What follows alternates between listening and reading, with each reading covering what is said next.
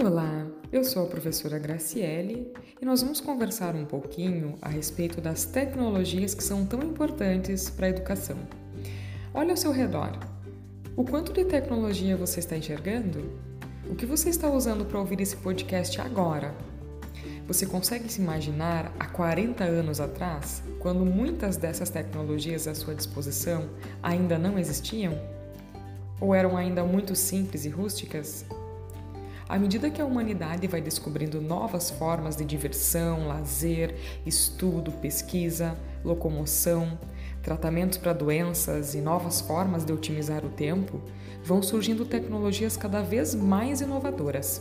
Isso é muito bom, porque facilita a vida em sociedade e muitas vezes melhora a relação do ser humano com a natureza também, além de aumentar a expectativa de vida. No entanto, os recursos ambientais usados na fabricação de novos produtos tecnológicos estão se acabando, na mesma medida em que resíduos vão sendo despejados no ambiente. A sociedade do consumo e do descarte ainda não aprendeu a comprar de forma consciente, a usar as tecnologias de forma crítica e descartar o lixo de maneira ecologicamente correta. Veja como exemplo um aparelho de celular moderno, que é o smartphone. Em poucos meses, um modelo se torna obsoleto. As atualizações ficam antigas, as peças acabam quebrando e uma versão mais moderna é lançada com um preço mais alto e novas funcionalidades. Ao serem descartadas, essas ferramentas tecnológicas geram impacto ambiental, pois os minerais e metais usados na sua composição podem contaminar o solo e as águas. Agora, imagine a seguinte cena: uma grande sala de aula de educação infantil com 15 crianças. Algumas estão chorando, pedindo por suas mães, outras estão pedindo comida e outras estão com sono e por isso ficam irritadas facilmente. Está muito calor e o sol muito forte para sair ao parquinho. Você olha para a televisão e pensa que seria muito interessante colocar clipes musicais com animações para as crianças assistirem e se acalmarem, e assim ficarem a tarde inteira. Será que usar as telas como atividade escolar é uma boa escolha pedagógica?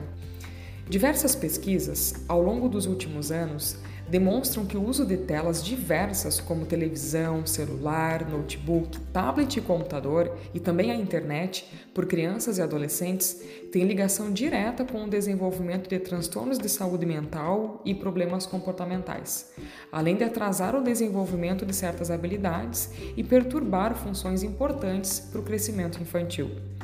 Diante dessa preocupação, a Sociedade Brasileira de Pediatria divulgou em fevereiro de 2020 um manual chamado Menos Telas, Mais Saúde. Entre as orientações desse manual estão não expor as crianças menores de 2 anos de idade às telas, mesmo que apenas para assistir a algum programa. Limitar em uma hora por dia o uso de telas por crianças de 2 a 5 anos e limitarem até duas horas diárias o uso de telas por crianças entre 6 e 10 anos.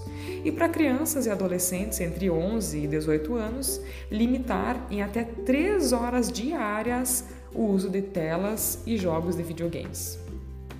Isso significa que nós, pedagogos e pedagogas, precisamos pensar sobre como usar de forma consciente, proveitosa e saudável as tecnologias com os nossos alunos. Sempre devemos pensar qual é o objetivo de aprendizagem que pretendemos com a atividade que estamos planejando.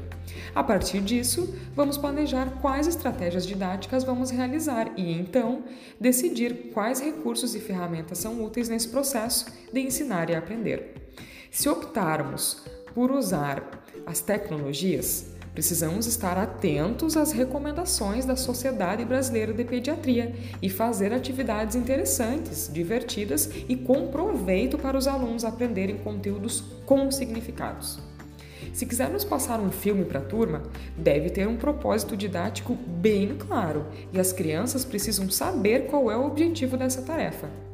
Se levarmos os alunos para o laboratório de informática, precisamos explicar o que desejamos que eles realizem, para não perder o foco na aprendizagem significativa.